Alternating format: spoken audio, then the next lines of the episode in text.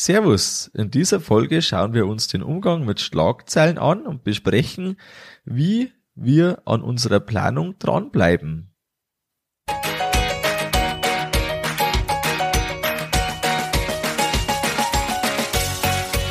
Herzlich willkommen beim Kuhstall Bau und Umbau Podcast.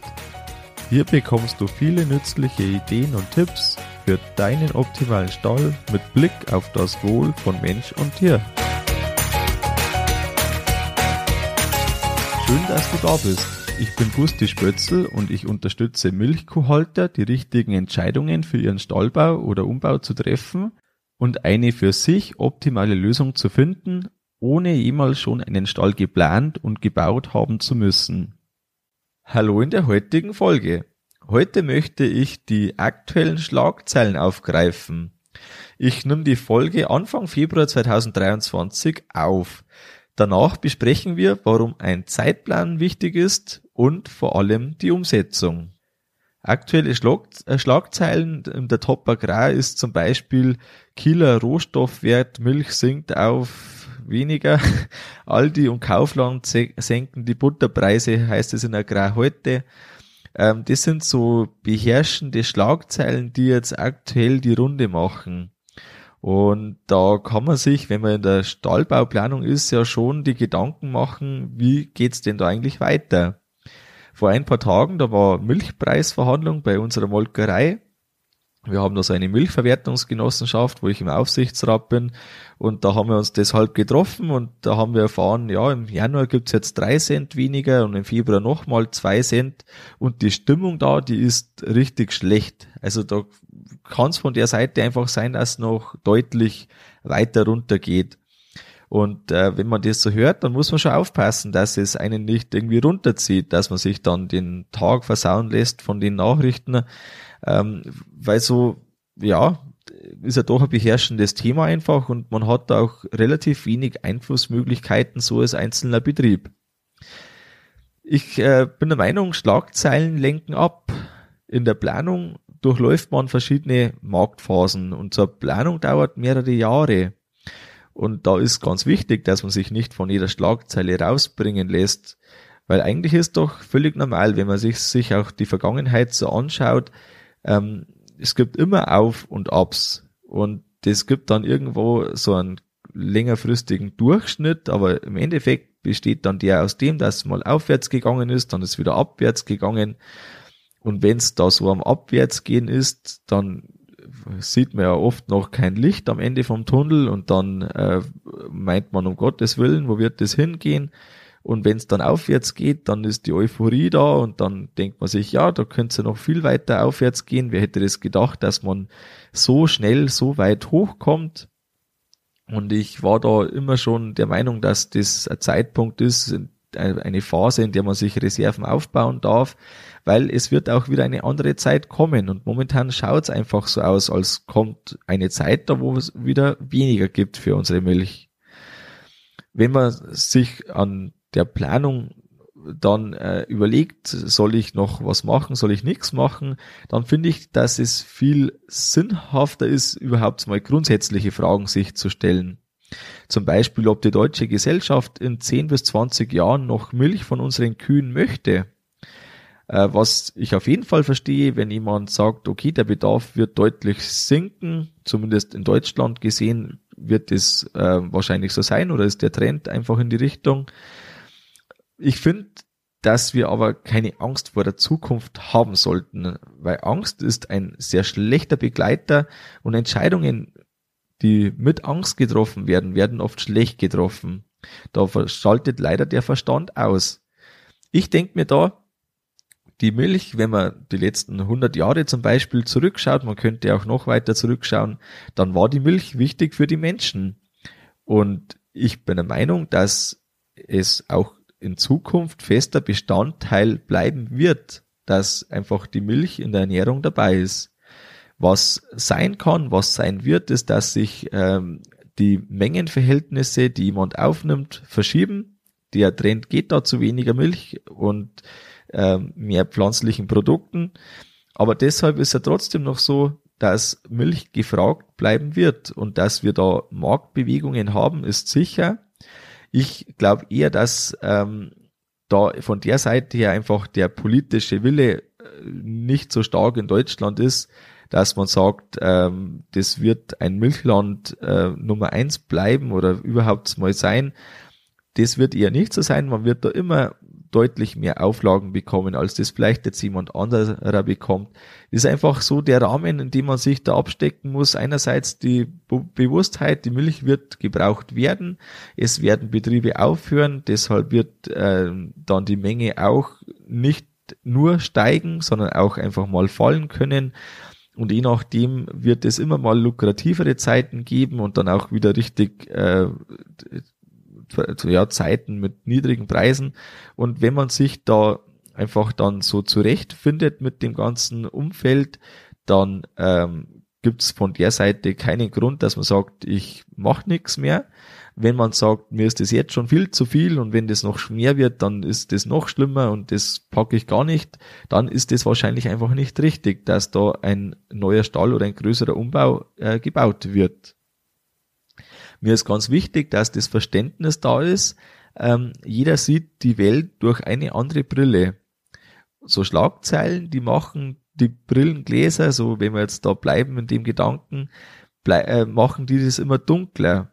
Weil Schlagzeilen, die verkaufen sich nur, wenn es eben am besten dramatische Bilder sind oder wenn irgendwelche Hingucker da sind, ähm, die dann auch das begründen da, oder ein, ein neugierig machen, dass man das liest. Und da ist halt der Mensch leider so gepolt, dass er das Gute eher ungern aufnimmt. Und wenn es irgendwas Dramatisches gibt, dann wird da drauf äh, aufgebaut und wird das durchgelesen und geteilt und was weiß ich. Und deshalb ist das Geschäftsmodell von Zeitungen einfach so, dass die äh, Schlagzeilen machen müssen weil sie ja gelesen werden müssen, weil sonst sie keine Daseinsberechtigung haben. Und das, wenn man so ähm, mitnimmt und wenn man das einfach weiß, dann führt es vielleicht dazu, dass man sich die Brille nicht so dunkel färben lässt, weil man eben weiß, dass das so ist und auch wirklich immer vor sich hat und sagt, okay, ja, stimmt, ähm, muss ja so sein, die Überschrift, weil sonst wird's nicht gelesen. Ich finde, was wir brauchen, das ist Motivation und Unternehmergeist der sollte in unsere Köpfe rein, weil nur sowas äh, mit dieser Einstellung, dass man eine Motivation mitbringt, dass man einen Unternehmergeist mitbringt, nur so wird was umgesetzt und nur so kommt man ins Handeln. Natürlich gehört das gemischt mit Realismus. Man äh, muss einfach die Fakten, die so da sind, muss man äh, schon anerkennen. Das bringt nichts, wenn man jetzt sagt, ich lebe in meiner eigenen Welt und mache sie so, wie sie mir gefällt das äh, führt zu nichts. Natürlich beispielsweise alles, was mit Tierschutzanforderungen angeht, ähm, denen Herausforderungen müssen wir uns stellen und da muss man auch realistisch dabei bleiben. Langfristiges Denken ist gefragt, wenn wir einen neuen Stall oder größeren Umbau planen und dann auch umsetzen, dann ist das ein Generationenprojekt. Man bindet sich an das Ganze oftmals plus minus 20 Jahre, 10 Jahre, 20, 30 Jahre, je nachdem. Ähm, da ist erstmal das so, dann, wenn man da das baut, so, dass man einfach so lange auch Kühe halten sollte, weil man meistens in einem Kuhstall nichts wirklich anderes sinnvoll unterbringen kann.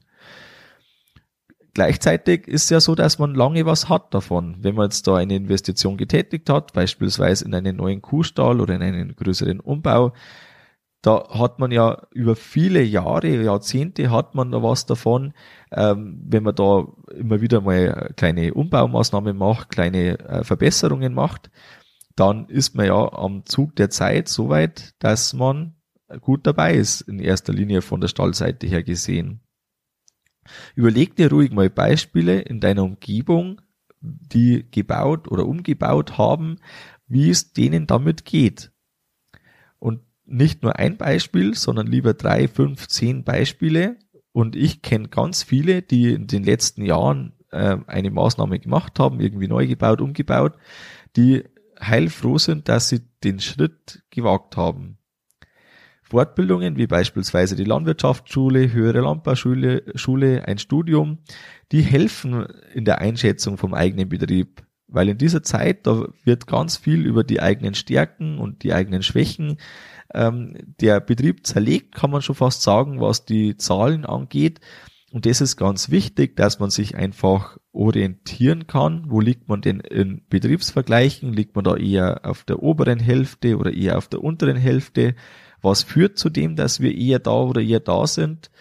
Und da ist es ganz wichtig, dass man sich einfach das noch besser äh, vorstellen kann oder dass man sich besser einschätzen kann, um danach richtige, gute Entscheidungen zu treffen.